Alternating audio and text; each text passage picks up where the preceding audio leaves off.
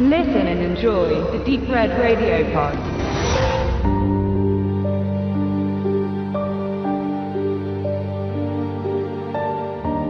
Hallo liebe Hörer, heute möchte ich euch von einem unserer Lieblingsfilme erzählen, Pans Labyrinth von Guillermo del Toro.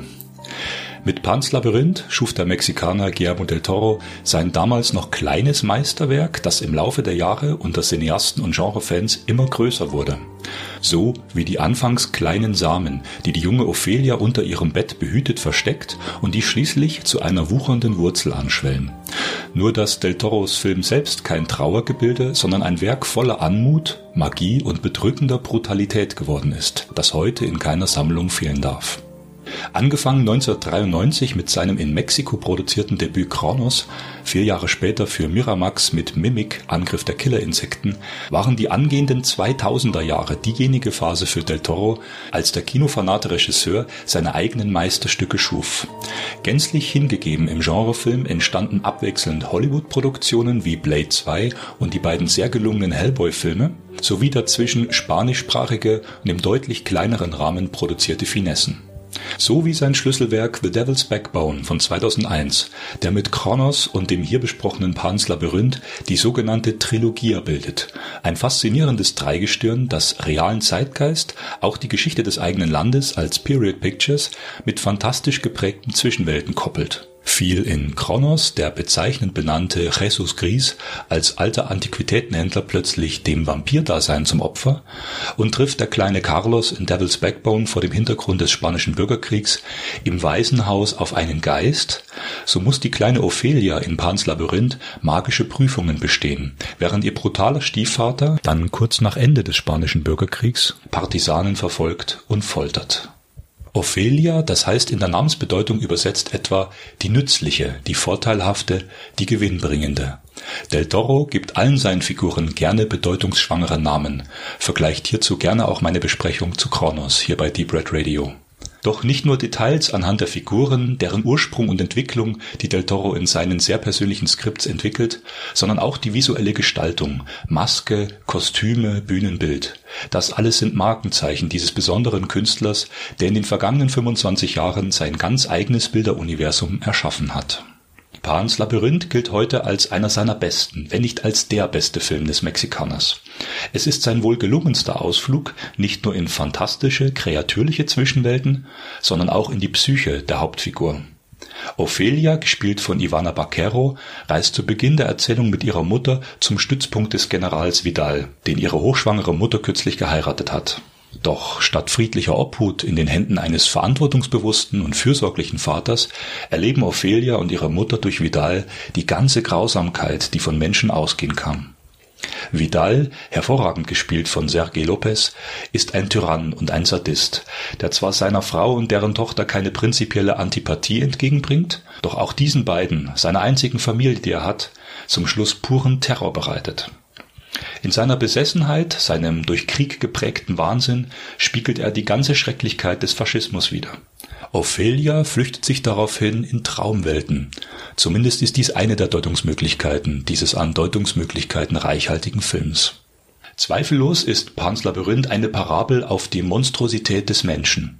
In regelmäßigen Abständen visualisiert Del Toro das Grauen des Kriegs, augenscheinlich wenn Vidal Menschen foltert oder er auch optisch selbst als Monster inszeniert wird, etwa wenn er einen grotesken Joker-ähnlichen Schnitt zwischen seiner Ober- und Unterlippe ohne Schmerzmittel selbst wieder zusammennäht Besonders kalt wirkt der selbst sichtbar verletzliche Tyrann in voller Kriegsuniform samt dem eiskalten Anblick mit dessen finsterer, leblos wirkenden Sonnenbrille. Der Clou, der besondere Reiz ist, wenn Ophelia als die offensichtlich Gute in ihren Prüfungen ebenfalls dem puren Grauen begegnet, sie dabei aber immer eine Wahl hat, das Gute, das Richtige zu tun. Der zunächst gruselige Faun, im Deutschen als Pan übersetzt, ist ein Gehilfe im Labyrinth der Unwegsamkeit und Selbstfindung Ophelia entdeckt den Faun, gespielt von Del Toro Regular Doug Jones, in einer entlegenen Waldecke, die scheinbar wie ein Tor, wie ein Portal zu einer anderen Welt gestaltet ist. In diesen grünen Mauern bewegt sich Ophelia nach eigenen Regeln, die mit den Gesetzmäßigkeiten der realen Welt nichts mehr gemeinsam haben. Ob Ophelia im Zuge alle ihre Prüfungen besteht und ob Pans Labyrinth, wie oft diskutiert, ein Happy End bereithält, das, liebe Hörer, müsst ihr unbedingt selbst herausfinden.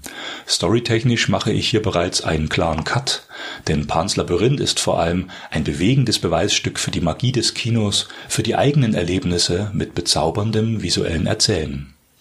Sprechen wir vom Kino, habe ich Pans Labyrinth erstmals 2007 in einem kleinen Programmkino in Regensburg geschaut und war sogleich überwältigt von dessen besonderer Sogkraft, dieser gekonnten Verbindung von fantastischer Gestaltungstechnik und harscher, unbarmherziger Realität. Del Toros wohl persönlichster Film, wie er einmal sagte, verzaubert und erschüttert zugleich.